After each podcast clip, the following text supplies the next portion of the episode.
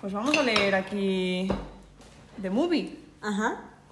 Empezamos otra vez. Vale, esta es, esta es la biografía de una buena persona. ¿Sí ya se graba?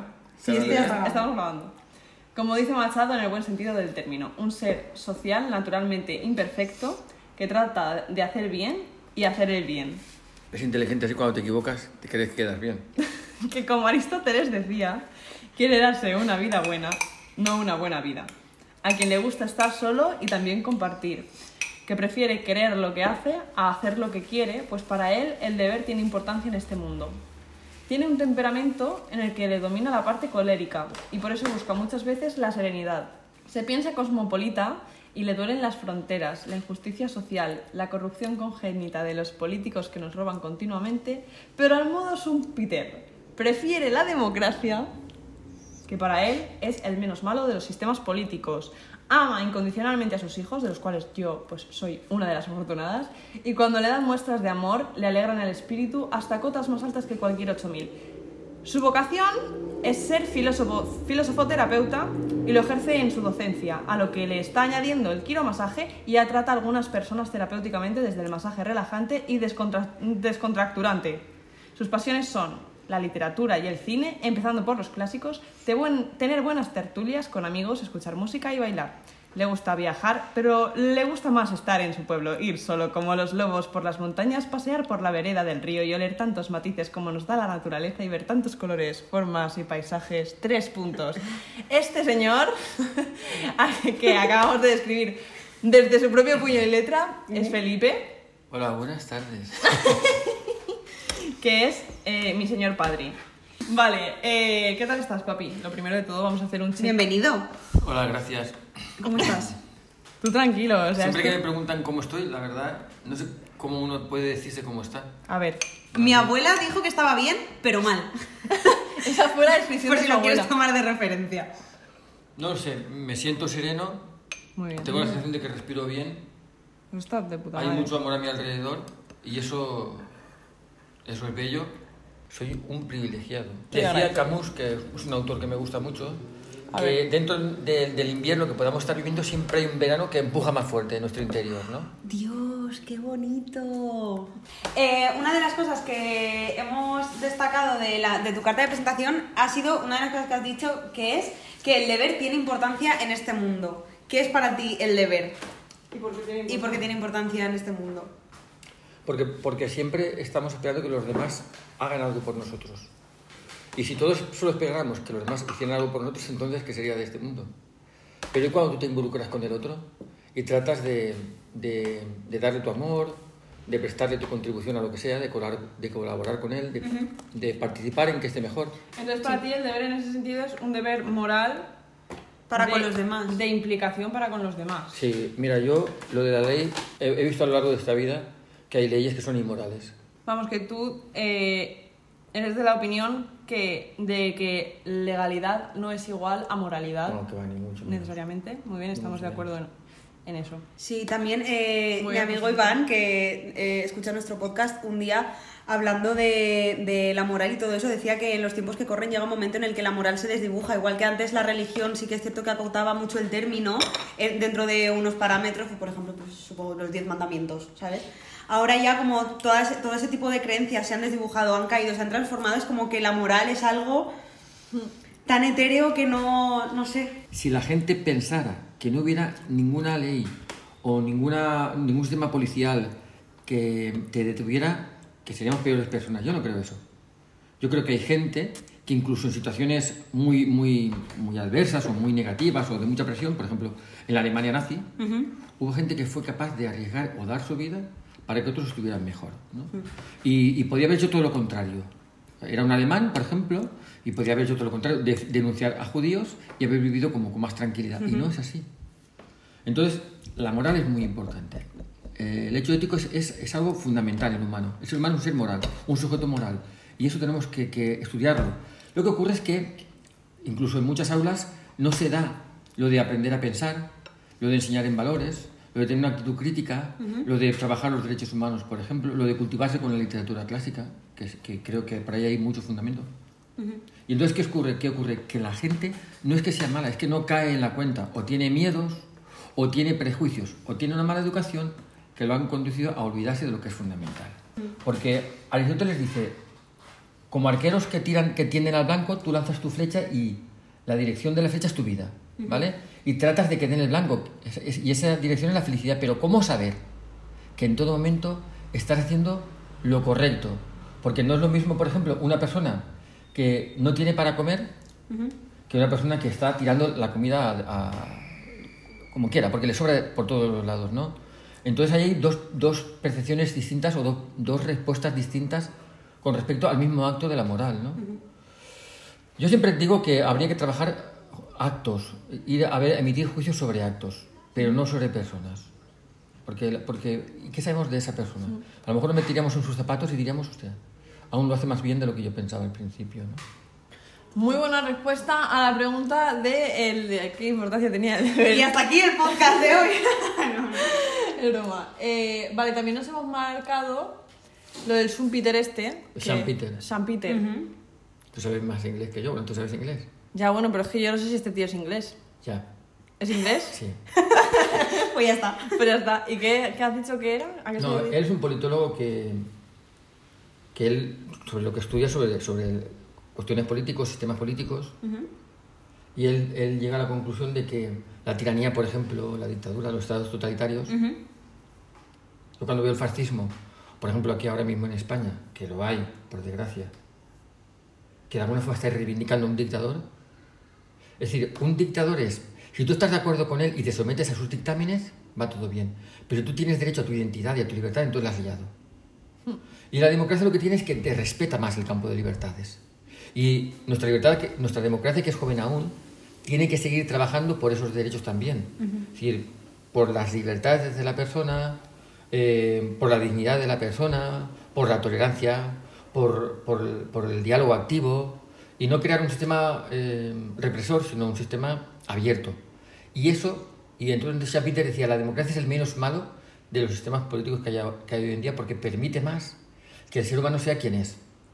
Y el ser humano es un ser naturalmente libre. ¿Consideras que lo que tenemos ahora es una democracia?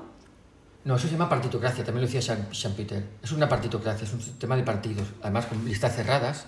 Tú ni siquiera puedes elegir a quien quieres, tú vas a elegir a, una- a un partido. Y probablemente las mejores personas de ese partido no estén en la parte alta del partido. No lideren o no, no lleven. lideren, no.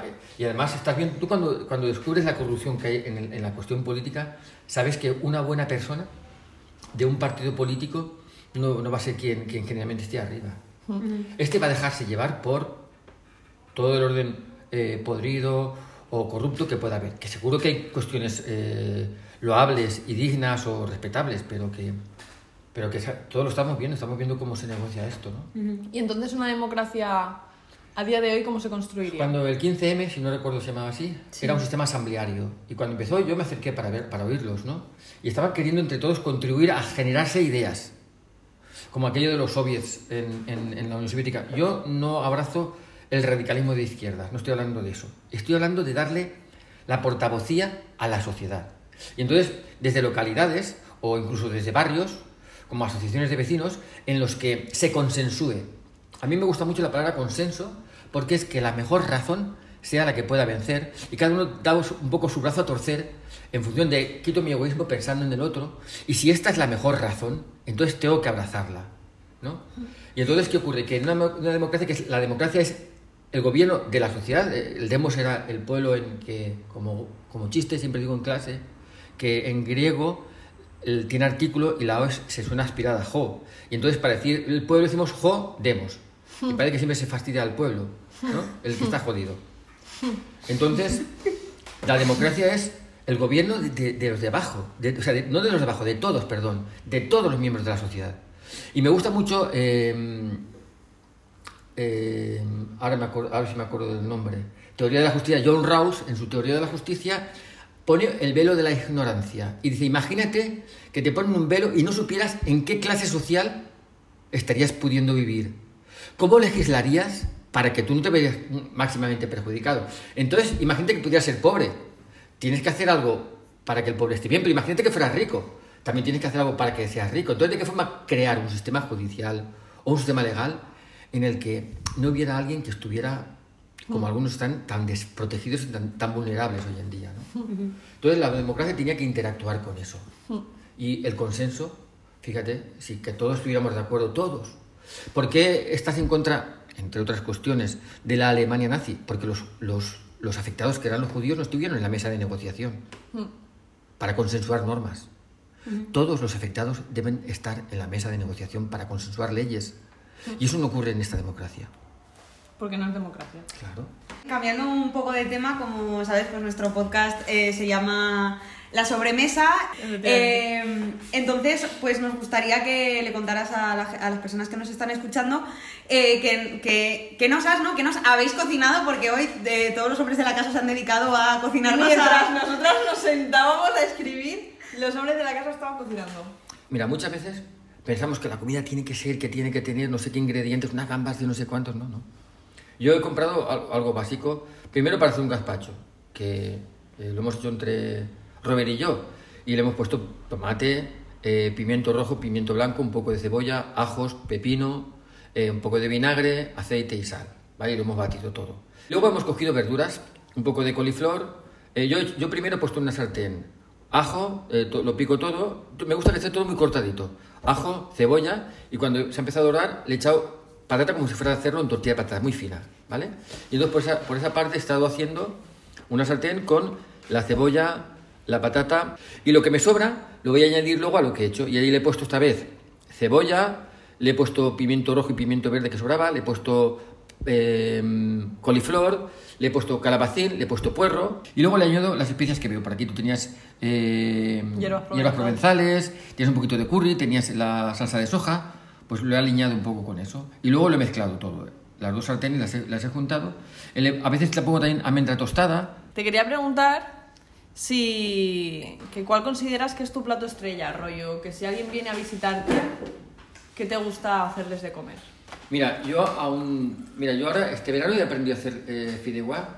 Me quiero comprar ese trípode para ponerlo en la galería ¡Oh, de mi ¡Qué buena! baja. Me encanta la Y fideuá. hacer fideuá y aprender a hacer paella. Entonces yo eso no lo sé hacer aún. No, no lo he experimentado nunca.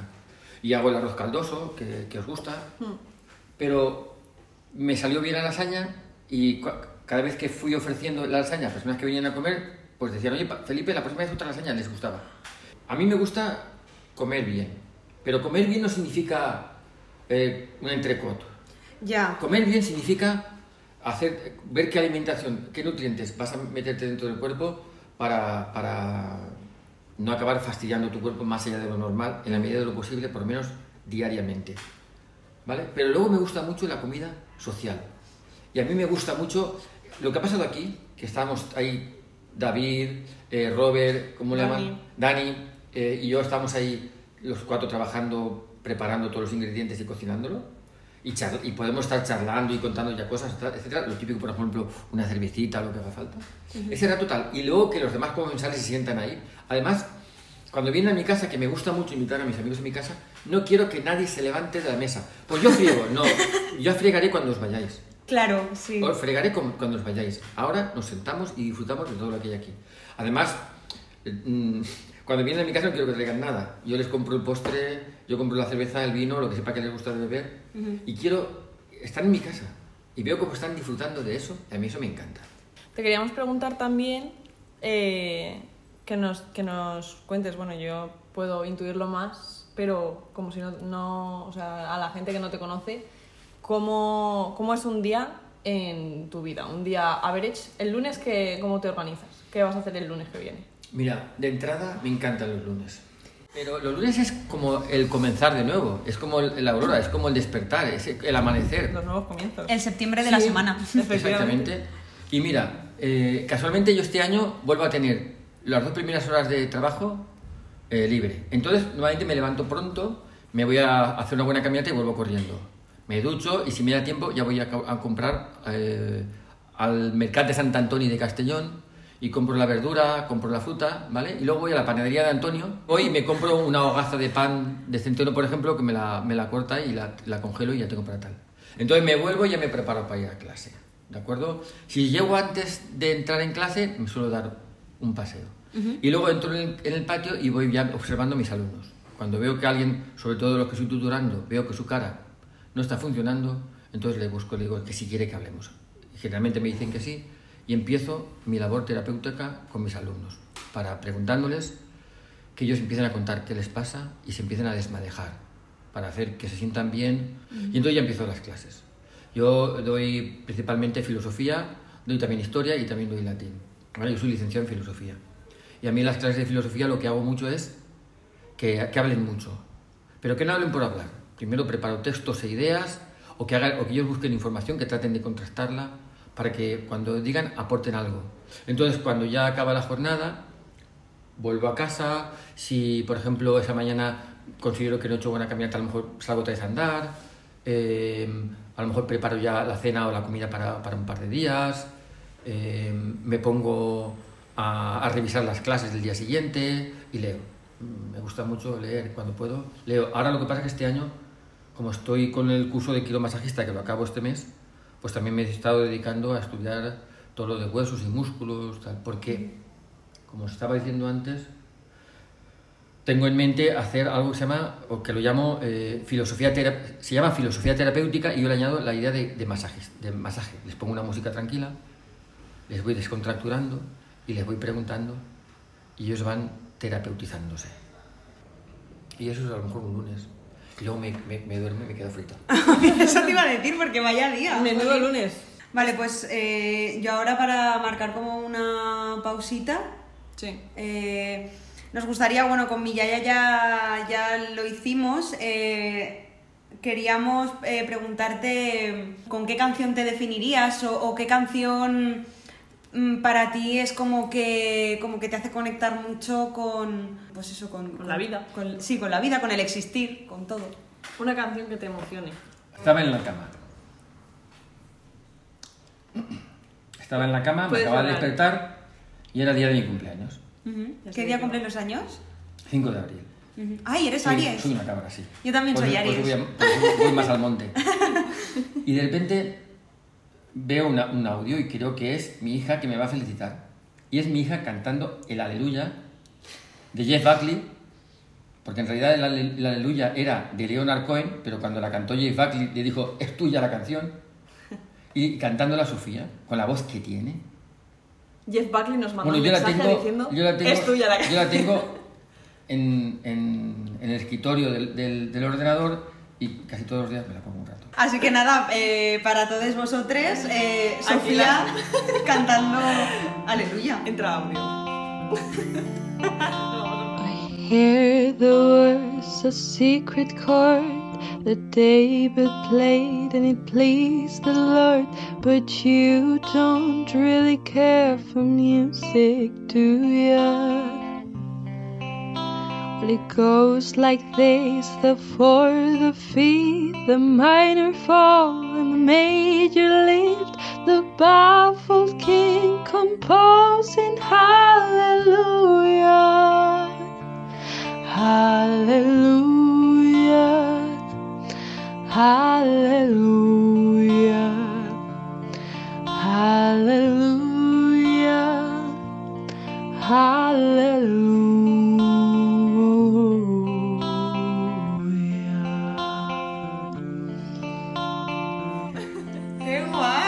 Hostia, no nos lo esperábamos, ¿eh? No. Yo no me acordaba y no sabía que iba a ir por ahí. En plan, cuando ha dicho lo de... De hecho, tú me dijiste, probablemente elija Aleluya porque es una canción que le gusta mucho, pero no sabíamos que era tu cover Efectivamente. del Aleluya. Ahí estamos. Pues muchas gracias. Pues... Gracias. Gracias. Eh, pero a no se ha acabado, no que- se ha acabado, ¿eh? Vale, que penséis que, que llevo algo para decir algo, pues mira, me da gracia. Pues ahora lo, lo mismo, uno, lo mismo dijo la abuela de Leti, una mujer, ¿cuántos años tiene tu abuela? Va a hacer 91 en septiembre. Qué bueno. ¿Qué va a hacer O sea, este 91? mes. Una mujer de, no- de 91 años ¿Ya has que pensado dice, que vas a, qué tipo de obsequio vas a, que sea un abrazo muy grande, eh, acompañarla a algún sitio? A mí me gustaría mucho, o sea, a mí es que lo que más me gusta hacer con mi abuela es dormir con ella. Porque además tiene una casa muy grande y de hecho eh, mi primo y yo cuando dormíamos en su casa, eh, dormíamos en la cama de nuestras madres.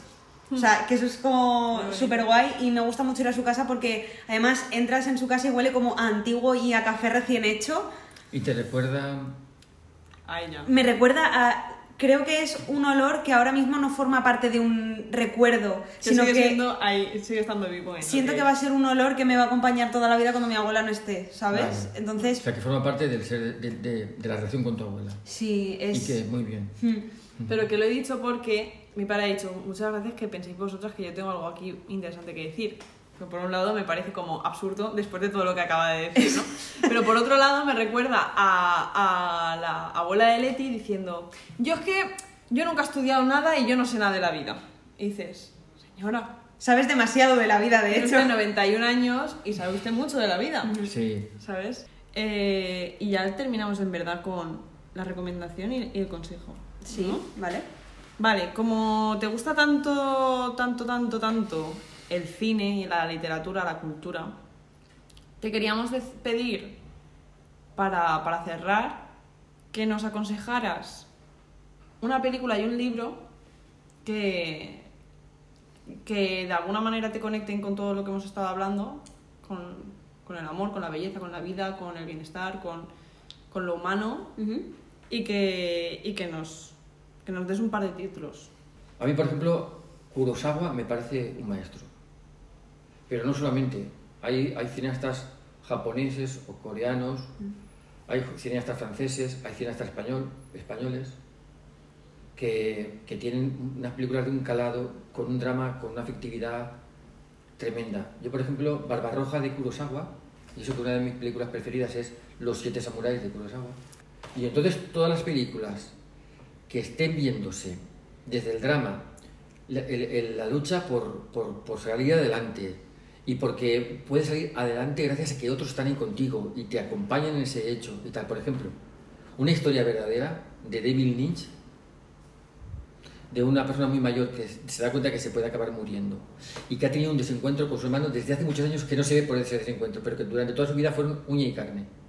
Y que para limpiarse coge una corta césped, porque fue un hecho real, y se va, se va muchos estados hasta que llega a poder encontrarse con su hermano antes de la muerte. Y por las personas que van pasando por ese ciclo de, de vida, es una belleza de película, ¿no? Y luego de libros tendría que estar eh, pensando más, porque por ejemplo, por algún motivo, Moby Dick siempre me gustó. Las novelas de, de Hermann Hesse siempre me, me llamaron la atención. Charles Dickens, con eh, eh, historias sobre la pobreza y la lucha por tal, me ha gustado. Zola me gustaba también mucho. Entonces, un título... Fua, ¿Por mami, qué lo está pensando de verdad? Me habéis. Nunca he pensado que el, que el libro es, el, es mi libro, no lo sé. Hay muchos libros que me, me gusta mucho Jane Austen, Charles Bronte, eh, la hermana Bronte, con todas esas cuestiones, ese, ese romanticismo, que también ese amor, ese amor buscado, ese amor encontrado. O sea, es que lo que tiene que ver con el amor también me encanta. Eh, y ya final, ya terminamos con, con un consejo. Es decir, a la gente, siendo que ahora mismo hay gente oyéndote que ya te ha estado escuchando todo el rato, pero te vas, vas a cerrar el audio, entonces, ¿con qué mensaje, qué mensaje lanzas? Te vas a morir, en cuanto terminemos este audio tú te vas a morir. ¿Qué mensaje dejas? O sea, pues lo has puesto en una tesitura tú también. Porque va a decir, Sofía, te quiero. No, pero no en plan a mí, sino qué mensaje lanzas al mundo, ¿sabes? Sí. ¡Jerónimo! No, yo, yo no puedo, yo, como no puedo, o sea, dar un consejo yo. Eh, me recuerda al Bramín de Voltaire. Entonces, sí que si me atrevería a decirle a alguien, cree en ti, lucha por tus sueños, en ti hay mucha belleza, despliégala, no le tengas miedo, cuenta con los demás para ella, apóyate también en los demás para, para que salga toda esa belleza, no dejes de cultivarte y expande amor hacia ti mismo y a, y a todos los con los que contactes. Y no tengas miedo de recibirlo. Y pide ayuda si la necesitas. Wow. Amén. Y pues muchísimas gracias, papá. Sí, o sea, yo te había conocido por audios míticos de que me había enseñado Sofi como que va, que va, que va, yo Yo leo a. O estoy suscrito a La Vanguardia. Yo quiero mi suscripción a la vanguardia. Quiero dos meses de suscripción a la vanguardia. Entonces, o sea, bueno, si fuera por mí, este podcast no se recortaría porque me, me, me, me fascina. O sea, es complicado ver a un hombre en una edad adulta hablando como hablas y me parece fascinante. O sea, tengo fe en los hombres de. de- no sé qué edad tienes, no lo voy a. No, no, no, No quiero, no quiero pisar barro. Pero ha 59 sido- años. Ostras, ostras, pues tienes dos años menos que mi padre, pues te conservas muy bien, ¿eh? ¿Fumas? No. Se nota. Lo siento, papá. Me encanta. Mi padre es muy guapo también, pero. Eh, pues nada, Felipe, muchísimas gracias por, por brindarnos tu presencia y, y tu sabiduría, de verdad. O sea, creo que la gente que te escuche va a alucinar. Se va a quedar O sea, muy contenta. Va a decir, sí. ah, ahora entiendo que en Cicloto haya frases interesantes. Claro. Que se las dice todas su padre. y pues nada, eh, muchísimas gracias por escucharnos en nuestro segundo episodio aquí con Felipe, la Leti y la Sofi. Ujú. Nosotros hemos estado muy a gustito, esperamos que vosotros también. Y nada, nos veremos en el próximo epi- episodio con... No, todavía no no lo sabemos con quién. Lo tenemos que pensar, así que nada. Cuelga tú. No, no, colga tu tía. No, no, no, no, cuelga venga. tú.